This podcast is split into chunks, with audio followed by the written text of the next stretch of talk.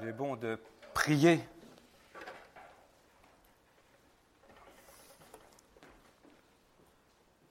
C'est toujours une grande responsabilité, je le dis à chaque fois, mais c'est vrai. Apporter la parole, c'est un, grand privilège, mais c'est aussi une joie. Le Seigneur, il donne de la joie à celui qui apporte la parole. Ce matin, c'est peut-être un petit peu particulier parce que c'est l'une des dernières fois où on partage ensemble ce que le Seigneur a mis sur mon cœur. Alors peut-être que je serai un petit peu long. Est-ce que vous voulez avoir de l'indulgence? Et si vous vous endormez, j'en aurai pour vous. Vous savez que dans la parole de Dieu, avant, il y a longtemps déjà, les prédicateurs euh, ne regardaient pas la montre. Ils prêchaient longtemps. Paul à Troas, ça lui est arrivé, il prêchait dans une maison qui avait trois étages il y avait un frère Retuche qui, qui écoutait la prédication assis sur le bord de, la fenêtre. Mais la parole, elle, a beau être forte, parce que Paul devait prêcher avec puissance, il avait peut-être une journée très harassante, il s'est endormi, il est tombé. Mais Dieu a fait grâce. Paul a relevé cet homme et Dieu a redonné la vie. Amen. Alléluia. Alors ce matin, dans ce message, c'est un peu ce que je voudrais vous délivrer à tous. Aussi bien des recommandations et aussi bien le zèle pour écouter la parole de Dieu, pour la lire et surtout pour la vivre. Amen Vous êtes d'accord? Bon, alors on va prendre un, un premier passage. Le titre de cette prédication l'attente du retour de Christ. Toute la parole de Dieu nous montre que les vrais chrétiens, et nous sommes des vrais chrétiens, une fois qu'on connaît Christ, que Christ est notre joie, bah, on a vraiment un désir de le voir. Alléluia. Et il va revenir. Amen.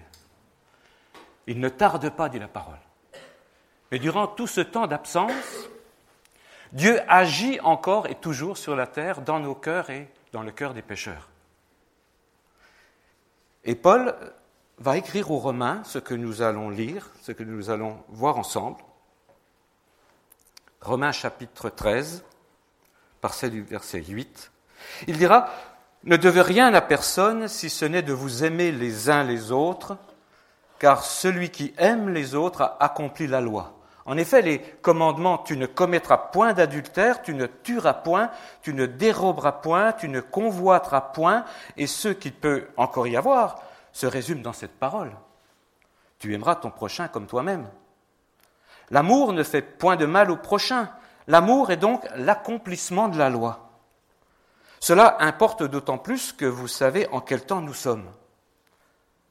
C'est l'heure de vous réveiller enfin du sommeil car maintenant le salut est plus près de nous que lorsque nous avons cru. La nuit est avancée, le jour approche. Dépouillons-nous donc des œuvres de ténèbres et revêtons les armes de la lumière. Marchons honnêtement comme en plein jour, loin des excès et de l'ivrognerie, de la luxure et de l'impudicité, des querelles et des jalousies. Mais revêtez-vous du Seigneur Jésus-Christ et n'ayez pas soin de la chair pour en satisfaire les convoitises. Amen. Oh, il y a de nombreux passages qui nous parlent du retour du Seigneur, parce qu'on a toujours besoin d'entendre la parole de Dieu, on a besoin aussi d'être sondé. Dieu sonde nos cœurs, mais c'est par amour qu'il le fait. Et quand il nous reprend, c'est toujours pour que nous allions plus loin en amour et en vérité, sans hypocrisie. Dieu nous connaît, Dieu connaît vos faiblesses, Dieu connaît mes faiblesses, mais nous sommes aimés de Dieu. Et ça, c'est important parce qu'on peut accepter la correction lorsqu'on sait qu'on est aimé. Ce n'est jamais une punition. Et si Dieu nous punit, c'est parce qu'il nous aime. On sait que sans Jésus, on ne peut rien faire. Mais est-ce que l'on sait bien que euh, Jésus peut rien faire si on ne lui laisse pas de place? Ça, c'est important. Et plus on laisse agir Jésus dans notre vie, plus il nous remplit, plus il fait de la place dans nos cœurs. plus il met des racines d'amour, plus il fait les œuvres qu'il a préparées. Paul, il écrit diverses recommandations à l'Église de Rome, et toutes ces recommandations, elles ont un but, rester éveillés pour le retour de Christ. Paul, tout en étant sous la grâce, il résume toutes ces recommandations en faisant référence à la loi. Tu aimeras ton prochain comme toi-même. L'amour ne fait point de mal au prochain. L'amour est donc l'accomplissement de la loi. S'il y a bien un lien entre la loi que Dieu a donnée par Moïse au peuple élu, au peuple aimé de Dieu, choisi, et la grâce qui est donnée à tout pécheur maintenant de toute nation, c'est l'amour. L'amour divin, l'amour de Dieu. On l'a reçu cet amour. Dans nos cœurs. Par le Saint-Esprit. Mais c'est à chacun de voir dans sa vie si cet amour s'exprime. Est-ce qu'il se voit? Est-ce qu'il se partage? Est-ce qu'il grandit? Si l'amour de Dieu est toujours le moteur de notre vie, c'est à chacun,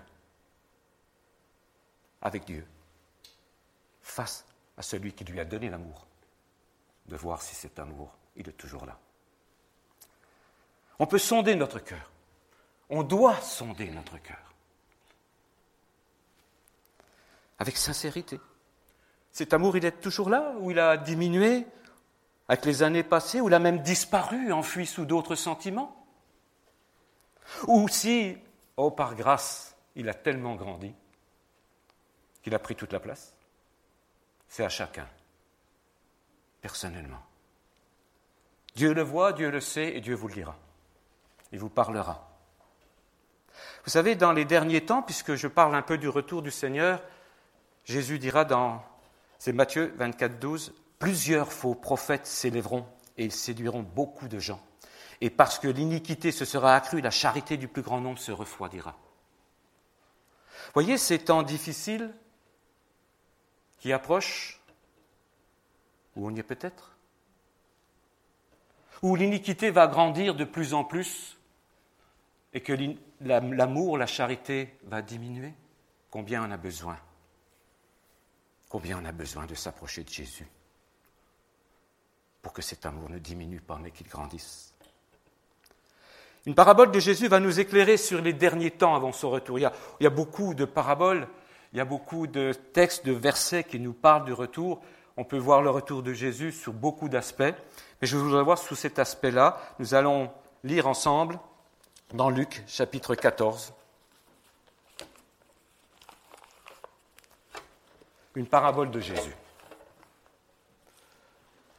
Jésus, au cours d'un repas, va enseigner son auditoire et suite à une remarque d'un invité qui est, on va la lire, hein, heureux celui qui prendra son repas dans le royaume de Dieu, Jésus va en profiter, bien sûr, pour enseigner et pour prophétiser.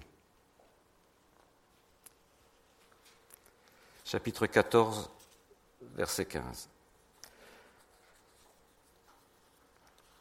Un de ceux qui étaient à table, après avoir entendu ces paroles, dit à Jésus, Heureux celui qui prendra son repas dans le royaume de Dieu. Belle phrase, hein, au milieu de, de tous les invités. Il a bien raison, cet homme, de le dire.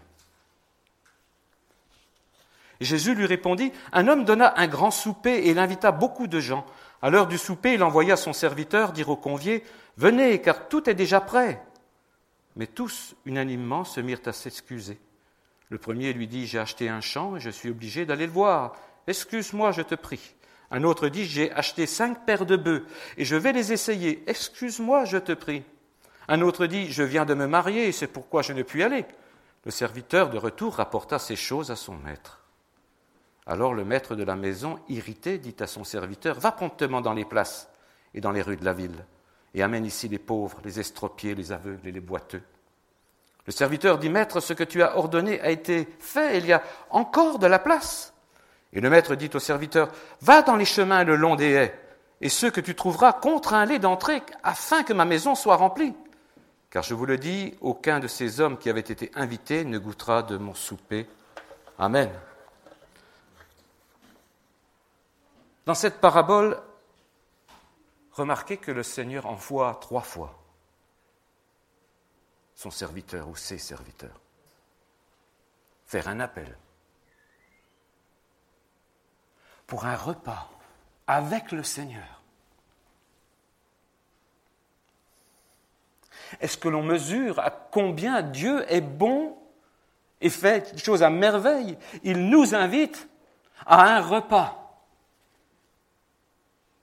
Où? Dans sa maison, au ciel. Malgré tous les meilleurs repas qu'il puisse y avoir sur la terre, je suis sûr que le repas du Seigneur sera le plus beau. Alléluia. Voyons ensemble un peu ces trois appels. Alors les premiers invités au salut, parce que c'est le salut par grâce qu'il s'agit, annoncé par Jésus, par les apôtres, il est d'abord adressé à Israël.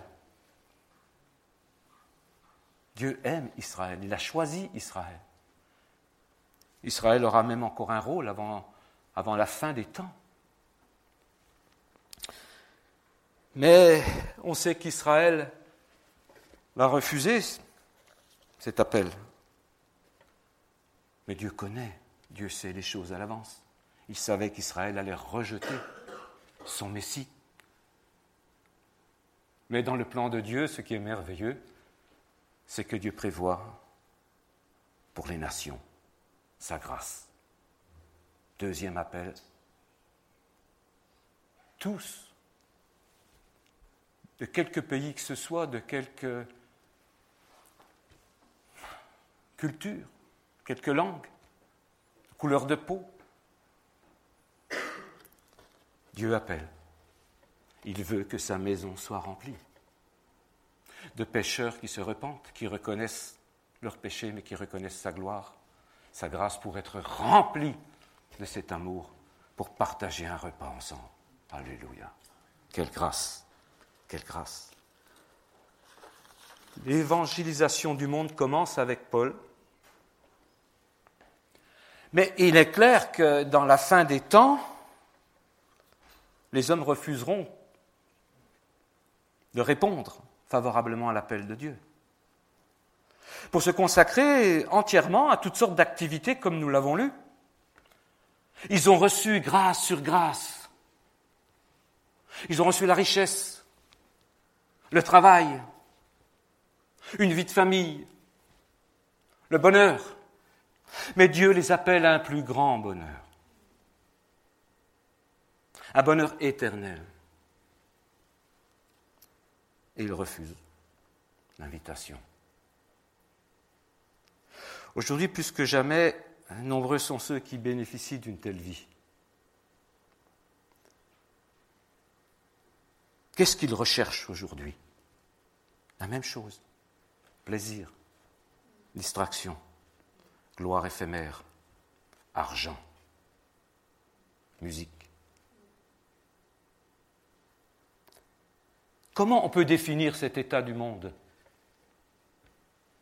La Bible en parle c'est l'impiété. L'impiété parce qu'ils ont entendu l'appel de Dieu. Aujourd'hui, plus que depuis toujours, la parole de Dieu est annoncée, plus qu'au premier temps. La parole de Dieu a parcouru la terre entière. Il reste quoi comme petite partie du monde où on n'a pas prêché Jésus? Ils ont entendu l'appel de Dieu, mais ils ont fait fi de cet appel. Ils ont justifié leur refus de la même manière. Le cœur de l'homme n'a pas changé. Ils vont expliquer, n'est-ce pas, qu'ils n'ont pas le temps, qu'ils ont une vie de famille, qu'ils ont le business. On se passe très bien de Dieu dans nos activités. Lorsque vous témoignez, vous n'avez pas entendu ça, laissez-nous tranquilles avec votre évangile. Je l'entends beaucoup plus souvent que Ah, oui, je veux une Bible. pas pareil. Lorsqu'on vous demande une Bible, est-ce que vous n'êtes pas heureux? Alléluia. Quand on vous ferme la porte, là vous êtes triste plutôt, parce que vous savez que celui qui vient de fermer son cœur, c'est à Dieu qu'il le ferme, pas à vous. Quelle tristesse. Et pourtant, le Seigneur veut vraiment que le plus grand nombre soit sauvé. Alors devant le refus des premiers, vous avez, on l'a lu, où va Jésus et vers qui il veut annoncer la parole? Les estropiés, les pauvres, les aveugles, les boiteux, tous ceux qui sont déjà un petit peu en marge, tous ceux qui souffrent, parce que Dieu est de la compassion, parce que Dieu peut répondre, parce que Dieu les aime, et Dieu a une solution pour leur cœur, pour leur vie. Un aveugle, peut voir avec Dieu. Un sourd, peut entendre la parole de Dieu. Un estropié peut marcher droit avec Jésus. C'est l'œuvre unique de notre Dieu. Dans ce monde où il n'y a que la médecine, il y a plus avec Jésus. Une vie totalement transformée. Une vie. La vie de Dieu. Et Jésus donc a prophétisé la fin des temps avec cette parabole, parce que après l'évangélisation des villes, des estropiés, des boiteux, Dieu veut aller plus loin. Il veut toujours aller plus loin. Toujours plus loin. Il envoie le troisième serviteur plus loin que les places et les villes, le long des haies, dans les chemins, là où ils sont rejetés. Là où, si les serviteurs n'y vont pas, ils n'auront personne. Ça ne vous fait pas penser à des SDF, cette affaire? Moi, ça m'a fait penser à des SDF. Ces choses sont prendre en considération pour nous qui avons l'amour de Dieu et qui voulons le partager. Le Seigneur, il connaît parfaitement ses églises. Il vous connaît parfaitement, il connaît parfaitement vos cœurs, il sait exactement ce qu'elles ont besoin, il connaît aussi toutes vos capacités d'accueil. Il donne à ses enfants la nourriture que vous allez donner à ceux qui entrent et qui cherchent Dieu. C'est l'œuvre de Dieu. Moi, aujourd'hui, je me réjouis de voir qu'il y a des jeunes qui entrent. Dieu nous a amené des jeunes dans l'Église. Gloire à Dieu. Oh, gloire à Dieu. C'est que la génération des plus vieux a su transmettre un petit peu l'amour de Dieu. Alors, je vous le dis de tout mon cœur, vous avez reçu des dons les uns et les autres. Cherchez. Cherchez ce que le Seigneur vous a donné. Mettez-le en pratique. Avec humilité, avec reconnaissance. Il n'y a pas de plus grande joie que de servir Jésus-Christ. Amen, amen. À chacun de trouver sa place dans l'Église, afin de faire ce que le Seigneur a préparé et ce que les autres vont voir et se réjouir ensemble. Lisons le verset 11 le verset 11 de notre prédication, de notre passage dans Romains. On va aller un petit peu plus loin, que je ne perde pas ça parce qu'après je vais perdre un temps fou pour trouver la page. Verset 11. Cela importe d'autant plus que vous savez en quel temps nous sommes. C'est l'heure de vous réveiller enfin du sommeil, car maintenant le salut est plus près de nous que lorsque nous avons cru. C'est d'autant plus important, dit Paul, que nous ne devons jamais oublier que Jésus revient. À l'époque de Paul, d'ailleurs, l'Église pensait que Jésus allait revenir très rapidement. On le, voit à travers les textes. Dieu donne à ses serviteurs beaucoup de choses, mais quelquefois, euh, il ne donne pas toute la précision. C'est le Seigneur, il sait ce dont on a besoin, et ce qu'il cache, c'est qu'on n'en a pas besoin. Paul, Jean, apôtre Pierre et d'autres encore vont prophétiser sur le retour de Jésus sur les derniers temps. Ils vont annoncer même quelquefois des choses difficiles à comprendre. Mais toutes ces choses sont écrites pour nous exhorter à veiller et à prier.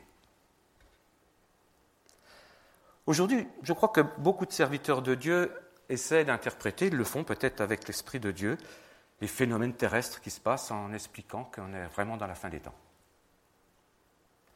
Est-ce qu'on a vraiment besoin de comprendre les signes annonciateurs du retour de Jésus. Oui, Non? Oui, bien sûr. Et non, non. Chaque jour qui passe nous rapproche du retour de Jésus. Cela doit nous suffire. Verset 12. La nuit est avancée, le jour approche, dépouillons-nous donc des œuvres des ténèbres et revêtons les armes de lumière. Paul nous parle de la nuit des ténèbres d'un côté et de l'autre d'un jour qui approche et de la nécessité de se revêtir des armes de lumière. Il met souvent en opposition ainsi des mots, des images. C'est pour nous enseigner, pour nous faire comprendre les choses de Dieu, pour notre connaissance. Le monde est plongé dans les ténèbres et cela ne fait aucun doute pour les enfants de Dieu. Si tu ne penses pas que tu es dans les ténèbres, alors malheur à toi. Mais si les ténèbres nous entourent, nous voyons le jour arriver. Le jour va arriver. Mais Paul y met en garde là. S'il parle des œuvres de ténèbres, c'est qu'elles peuvent aussi toucher les enfants de Dieu. Le diable agit encore. Il nous exhorte à nous en dépouiller. Et pour cela, il y a une seule manière de pouvoir être vainqueur, c'est de revêtir les armes de la lumière. De nous-mêmes, on tombera. si vous ne pensez pas avoir besoin de ces armes, réfléchissez. Deux ennemis nous poussent à suivre le train de ce monde, à nous écarter de la voie du Seigneur pour ne pas être enlevés à son retour. Deux ennemis. Satan et notre chair, nous-mêmes. Satan on doit se préserver de ses ruses, bien sûr, de ses mensonges. C'est un ennemi qui est redoutable, plus fort que nous. Il excite les hommes à la désobéissance, à la rébellion contre Dieu. Il a toujours fait cela depuis le, jour où s'est rebellé dans le ciel contre le Seigneur. Il a emmené avec lui des myriades d'anges qui sont devenus les démons. Mais cet ennemi a été vaincu. Alléluia. Cet ennemi qui est plus fort que nous a été vaincu et Dieu nous donne la force d'être plus fort que lui. N'oubliez jamais cela. Seul l'enfant de Dieu qui a revêtu les armes de lumière peut être vainqueur. C'est une guerre. C'est une guerre, vraiment, frères et sœurs, c'est une guerre. Ces armes de lumière, pour tenir ferme, elles ont besoin aussi d'être exercées on ne va pas à la guerre avec des armes sans savoir s'en servir.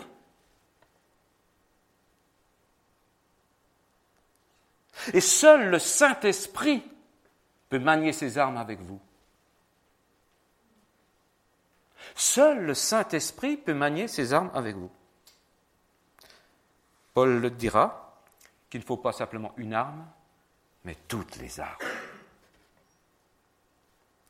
Revêtez-vous de toutes les armes de Dieu, afin de pouvoir tenir ferme contre le diable. Car nous n'avons pas à lutter contre la chair et le sang, vous connaissez ces textes, mais je le redis ce matin, mais contre les dominations, contre les autorités, contre les princes de ce monde de ténèbres, contre les esprits méchants dans les lieux célestes. Quand on entend ça, on peut se sentir vaincu. C'est pourquoi prenez toutes les armes de Dieu afin de pouvoir résister dans le mauvais jour. C'est possible, alléluia. Il faut mieux la réalité, mes frères et sœurs et amis. Faut voir la réalité. Dieu veut que vous voyez la réalité. C'est dans la lumière que l'on voit les ténèbres. Les ténèbres qui nous entourent, mais nous, nous les voyons parce que nous sommes sortis des ténèbres. Nous sommes dans la lumière de Christ. Est-ce qu'on n'est pas arrivé à ce mauvais jour? Moi, je crois. Donc le combat est terrible. Il y aura des victoires, il y aura des défaites. Mais je vais vous dire une chose, il y a quelque chose de plus grave que cela. Mon frère, ma sœur, si tu crois que ta vie tranquille suffit, si tu t'es bien assis dans le fauteuil du salut et que tu ne bouges pas, tu es en danger. tu es en danger. Le jour du repos viendra. Tu te reposeras dans le ciel. Mais aujourd'hui, le Seigneur veut que tu combattes avec lui. Le Seigneur a besoin de toi pour parler de lui. L'Église est la colonne de la vérité. Si l'Église s'affaiblit, la parole de Dieu s'affaiblit. Mais si l'Église parle avec autorité, avec la puissance du Saint-Esprit, de ce que la Bible nous dit, c'est la lumière pour les hommes. C'est le combat de Dieu. Votre combat est aussi le combat de Dieu, pensez-y. Dieu compte sur vous. Soyons de ces serviteurs armés des armes que notre Dieu nous donne par grâce. Verset 13. Marchons honnêtement comme en plein jour, loin des excès de l'ivrognerie, de la luxure et de l'impudicité, des querelles et des jalousies. Si nous marchons avec Christ et pour Christ, tout ce que nous faisons est lumineux. C'est honnête. Et ça doit être vu des hommes. On peut marcher honnêtement la tête haute.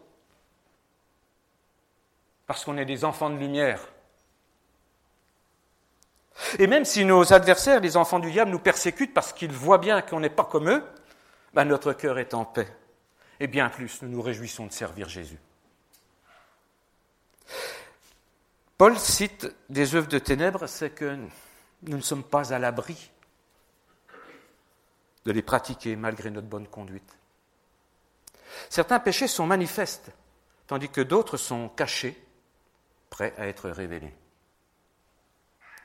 Certains sont grossiers, des excès en tout genre, ivrognerie, luxure, impudicité. Peut-être que vous ne vous sentez pas concerné par ces œuvres, peut-être que oui. Ces œuvres, elles se pratiquent en plein jour par le monde. Ces œuvres de ténèbres, les hommes les mettent en avant. Ils s'en glorifient. Ils incitent les uns et les autres aux mêmes œuvres. Quel est notre plus grand ennemi? Satan ou notre chair? Et ses désirs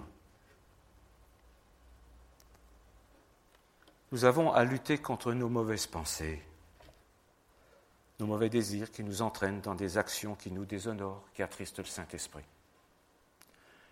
Il s'agit d'une guerre. Et c'est ce que je vous disais tout à l'heure, si vous trouvez toujours des excuses,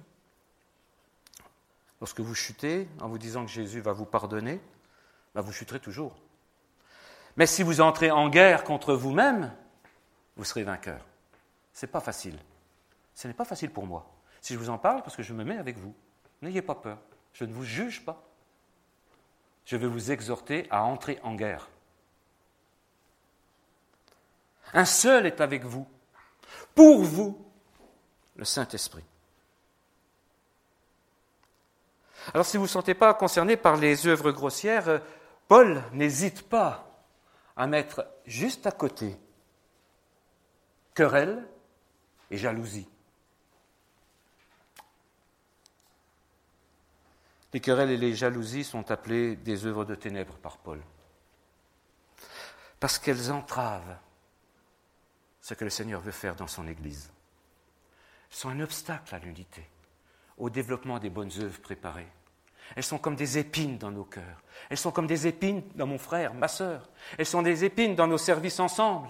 Elles nous ralentissent. Elles arrêtent même quelquefois l'œuvre de Dieu. Faisons attention les uns et les autres, c'est notre responsabilité. Qu'il n'y ait pas des querelles et des jalousies au milieu de nous. Supportons-nous les uns les autres. Travaillons ensemble pour le royaume de Dieu. Cherchons l'unité. Et en faisant cela, on fait l'œuvre de Dieu, on se réjouit, on est plus heureux. Je suis sûr que c'est vrai pour vous. Lorsque l'on on est ensemble et que l'on fait, comme euh, disait Anne, lorsqu'on chante ensemble une chorale, lorsqu'on partage le pain et le vin. C'est ça l'essentiel. Et comme on est faible, On a des querelles et des jalousies. Mais on va se pardonner les uns les autres. Il ne faut pas rester sur des choses comme ça dans l'Église. Je vous dis de tout mon cœur, ne gardez pas cela. Vous vous faites du mal, vous faites du mal à l'Église, vous faites du mal au Saint-Esprit. Ça devrait suffire pour avoir de la force, pour faire sortir ça de votre cœur. Revêtez-vous, verset 14, revêtez-vous du Seigneur Jésus-Christ et n'ayez pas soin de la chair pour en satisfaire les convoitises. Comment se revêtir de Jésus-Christ? D'abord, je crois qu'il faut voir la particularité du ministère du Saint-Esprit. Pour se revêtir de Christ, il faut comprendre qui est le Saint-Esprit. D'abord, il a déposé dans notre cœur ce qu'on a découvert en Christ. L'amour de Dieu. On y revient. C'est comme un leitmotiv. C'est ce qui englobe tout. Rien ne peut se faire sans l'amour de Dieu. Romains chapitre 5, c'est ce qui a été, je crois, vu pendant les, réunions d'études. L'amour de Dieu a rempli nos cœurs par le Saint-Esprit rempli. Il ne nous a pas dit qu'il nous en a donné un petit peu. Dieu ne veut pas donner un petit peu de son amour. Dieu veut donner tout son amour. Il est entier avec nous. C'est quand même merveilleux. Son œuvre de grâce, c'est de faire sa demeure, c'est-à-dire de rester en nous. S'il vient en vous, dans votre cœur, ce n'est pas pour y partir, c'est pour y rester. Combien de temps? Ben, À la hauteur de ce qu'il est, l'éternité. Amen. Ce que vous avez reçu est éternel. Éternel. Alléluia. Alors bien sûr, quand il entre le Saint-Esprit, il va commencer à vouloir chasser les pensées mauvaises, les racines du mal qui poussent à droite, à gauche, pour faire grandir ce que vous avez reçu, l'amour de Dieu. C'est son œuvre depuis le début. notre nouvelle vie, elle doit être empreinte, et elle l'est déjà, de toute la présence du Saint-Esprit. On doit être sous le contrôle du Saint-Esprit. On doit être à l'écoute du Saint-Esprit. On doit rechercher sa puissance. C'est lui qui œuvre en nous. Ce que nous faisons, nous le faisons avec lui par grâce. Et cela lui plaît. Nous allons lire un passage dans Jean où Jésus va dire à ses disciples quel est et quel sera, après son retour auprès du Père, le ministère du Saint-Esprit qui est Dieu. Lisons dans Jean chapitre 16, versets 5 à 15. Jésus est avec euh, ses disciples et il dit, Maintenant je m'en vais vers celui qui m'a envoyé. Et aucun de vous ne me demande où vas-tu Mais parce que je vous ai dit ces choses, la tristesse a rempli votre cœur. Cependant, je vous dis la vérité, il vous est avantageux que je m'en aille, car si je ne m'en vais pas, le consolateur ne viendra pas vers vous. Mais si je m'en vais, je vous l'enverrai. Et quand il sera venu, il convaincra le monde en ce qui concerne le péché, la justice et le jugement. En ce qui concerne le péché, parce qu'il ne croit pas en moi. La justice, parce que je vais au Père et que vous ne me verrez plus. Le jugement, parce que le prince de ce monde est jugé. J'ai encore beaucoup de choses à vous dire, mais vous ne pouvez pas les porter maintenant. Quand le consolateur sera venu, l'Esprit de vérité, il vous conduira dans toute la vérité car il ne parlera pas de lui-même, mais il dira tout ce qu'il aura entendu, et il vous annoncera les choses à venir. Il me glorifiera parce qu'il prendra de ce qui est à moi, et vous l'annoncera. Tout ce que le Père a est à moi, c'est pourquoi j'ai dit quand il prend de ce qui est à moi, et qu'il vous l'annoncera. Amen. Quelle belle parole de Jésus. Quel enseignement. Quel enseignement.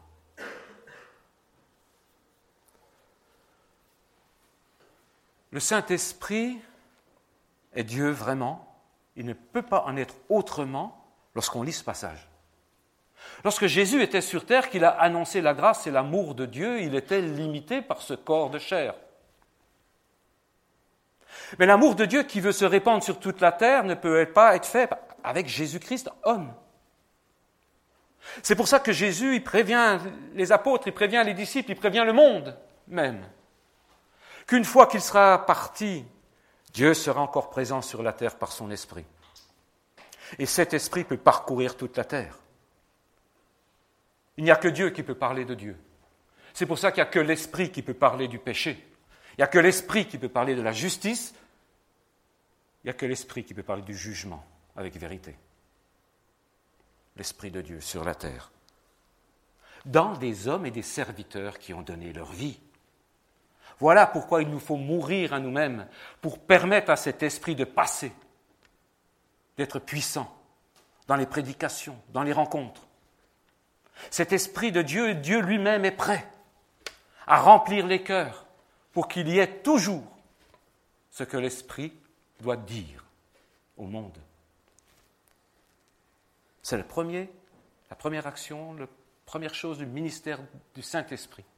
Continuer l'œuvre de grâce et d'annonce de l'appel du salut qui était commencé par Christ.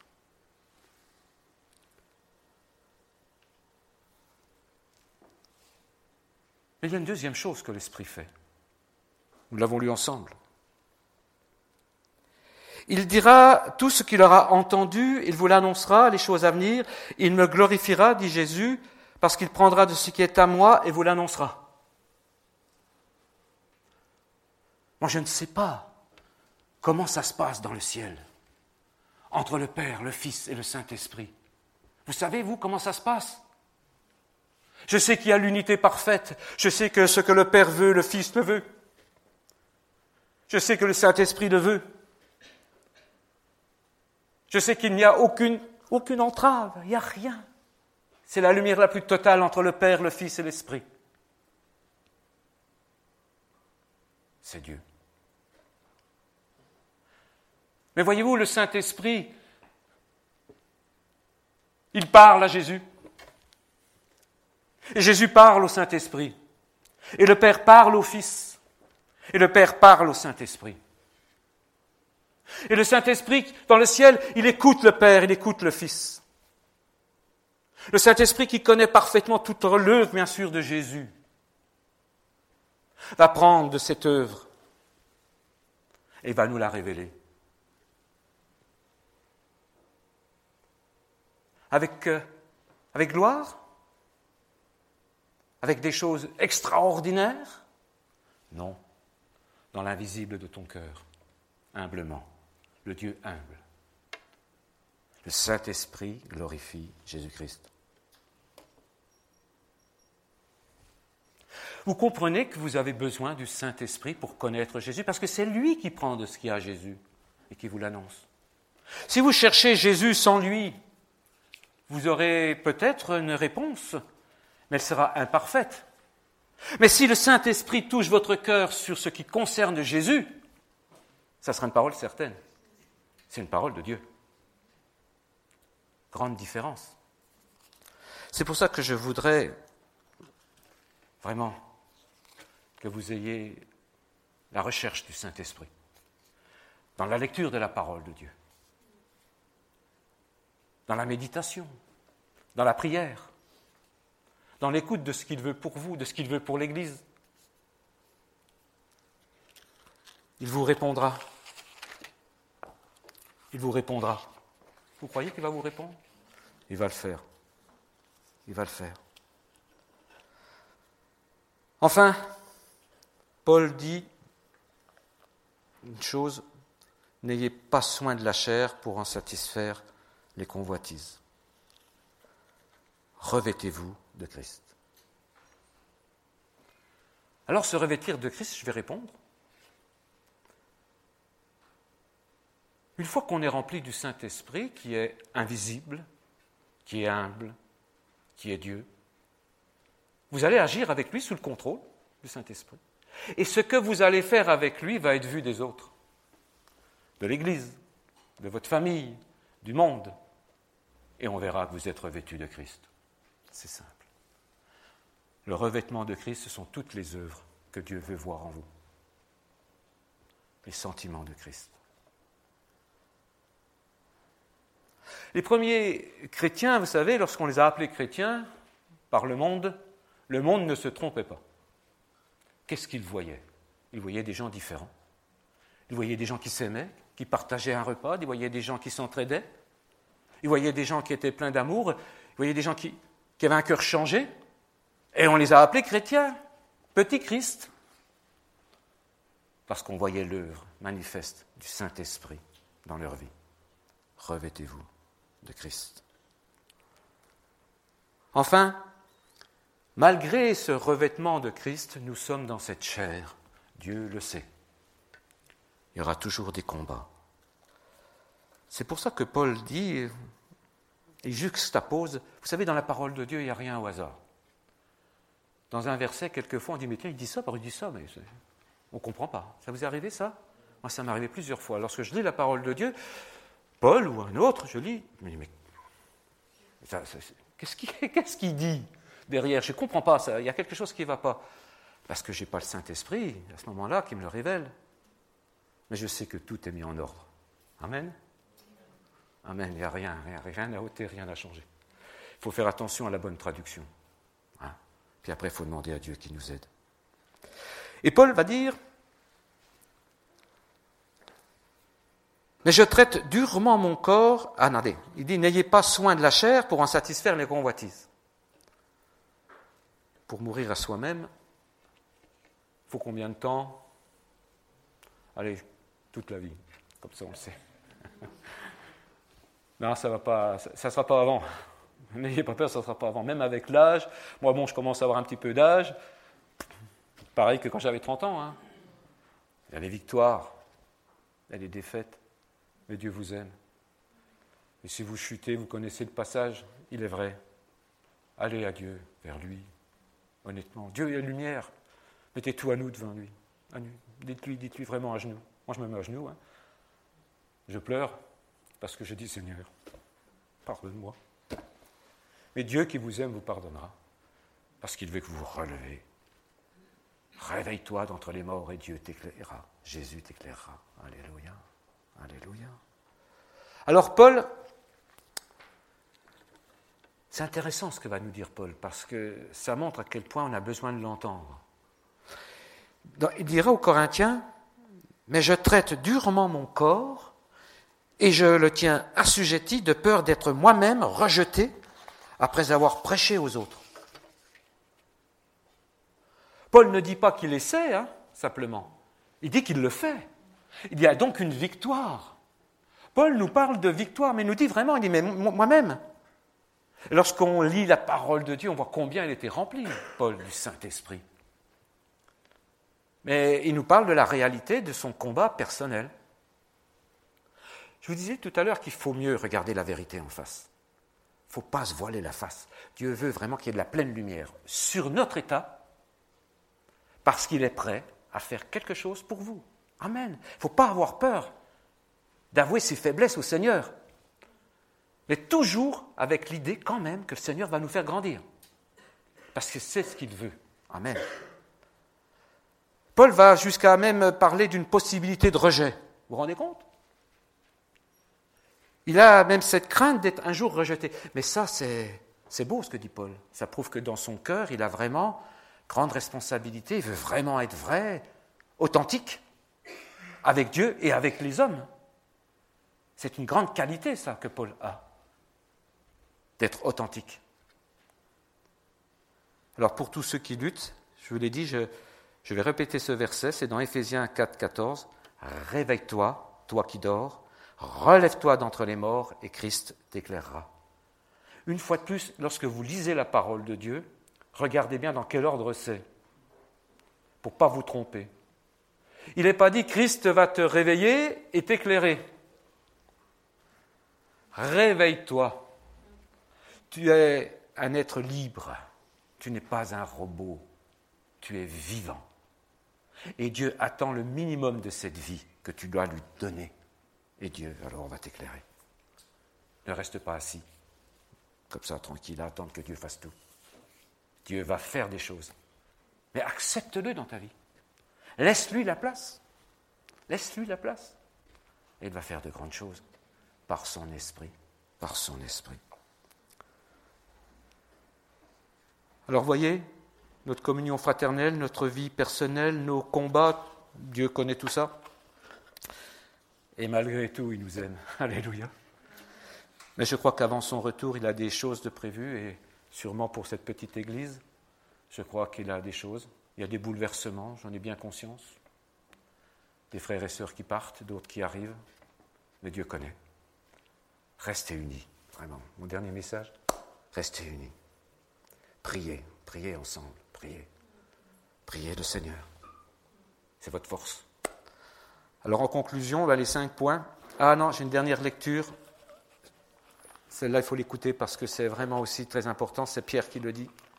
Vous allez voir combien c'est, intéressant et, utile, utile de, de travailler pour le Seigneur. C'est dans 2 Pierre, chapitre 1er, de 5 à 11. Et j'aurai la conclusion. Faites tous vos efforts. Voyez, une fois de plus, notre responsabilité, notre action à nous. Faites tous vos efforts pour joindre à votre foi la vertu, à la vertu la science, à la science la tempérance, à la tempérance la patience, à la patience la piété, à la piété l'amour fraternel, à l'amour fraternel la charité. Car si ces choses sont en vous, et y sont avec abondance, elles ne vous laisseront point oisifs ni stériles pour la connaissance de notre Seigneur Jésus-Christ. Mais celui en qui ces choses ne sont point est aveugle il parle à des chrétiens. Ça veut dire qu'on peut retomber dans l'obscurité. Seul Christ nous éclaire. Et si on venait à ne plus travailler pour le Seigneur, si on venait à affaiblir cette lumière, va devenir toute petite lumière. Sachant bien que même le petit lumignon qui fume, le Seigneur ne va pas l'éteindre. Quelle grâce Dieu nous fait, même si on faiblit. Il faut qu'il y ait encore quand même un peu de flamme pas des cendres, une flamme. Mais celui en qui ces choses ne sont point aveugles, il ne voit pas de loin, il ne voit pas le retour de Christ. Loin, c'est ça? C'est savoir vraiment que Dieu revient. Il ne le voit pas. Il a mis en oubli la purification de ses anciens péchés. C'est pourquoi, frère, et Pierre dit, appliquez-vous d'autant plus à affirmer votre vocation et votre élection. Et on retourne et on terminait par ce repas du Seigneur de la parabole. Car en faisant cela, vous ne broncherez point, c'est ainsi, en effet, que l'entrée dans le royaume éternel de notre Seigneur et Sauveur Jésus-Christ vous sera pleinement accordée. Pierre dit, ben, vous irez manger au repas du Seigneur dans le ciel de gloire. Amen. Amen. Les cinq points, c'était entretenir continuellement l'amour divin, penser simplement que chaque jour, c'est un jour de grâce qu'il nous faut utiliser pour le témoignage faire le combat à notre propre chair pour qu'il n'y ait point de vide, ténèbres, ne pas nous arrêter, pas stagner, mais marcher, travailler pour lui, enfin demander dans sa grâce infinie d'être vêtu, d'être vêtu de Christ, pour sa gloire. Amen. Seigneur, merci de nous encourager les uns les autres. Tu ne nous condamnes pas dans nos faiblesses, mais tu cherches vraiment à nous faire marcher et à nous faire ressembler à ton Fils de jour en jour. Je te remercie Seigneur pour le Saint-Esprit, je te remercie pour les armes de lumière, je te remercie pour Christ, le sang de Christ. Je te remercie Seigneur d'être venu.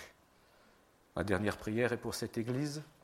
Seigneur, merci de la remplir du Saint-Esprit, merci de la bénir infiniment, de permettre ainsi, Seigneur, à cette Église d'être enrichie de la connaissance de Jésus. Je te remercie, Seigneur. Amen.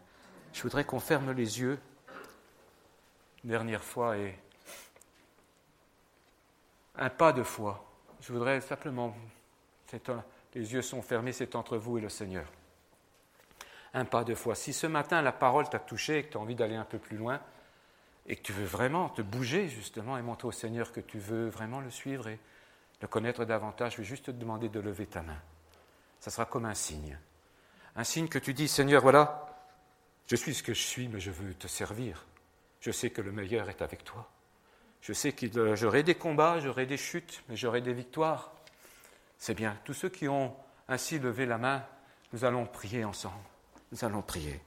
Seigneur, tu vois tes serviteurs et tes servantes, Seigneur. Je te remercie d'avoir touché ce cœur Moi-même, Seigneur, je lève la main. Je n'ai pas honte, Seigneur, de lever la main et de te demander, Seigneur, aide-moi encore à mieux te servir. Seigneur, aide-moi à mettre de côté ce qui n'est pas à ta gloire, Seigneur, et à partager à plus de temps, Seigneur, avec toi et avec ce que tu me demandes. Merci, Seigneur, de bénir tous ceux qui ont levé cette main, Seigneur, dans leur cœur. Et dans les jours prochains, dans les mois, Seigneur, tu vas les éclairer, tu vas les remplir de ton esprit. Tu vas les consoler s'ils ont besoin de consolation. Tu vas leur révéler des choses cachées par ton esprit, cet esprit qui prendra les choses à Christ, parce que c'est par Christ, Fils de l'homme, qu'il nous faut passer. Il est le médiateur, il sera le médiateur éternellement entre nous et notre Père. Seigneur, merci pour tout ce que tu as fait ce matin et ce que tu vas faire encore dans les jours à venir. Que ton nom soit glorifié. Amen. Amen.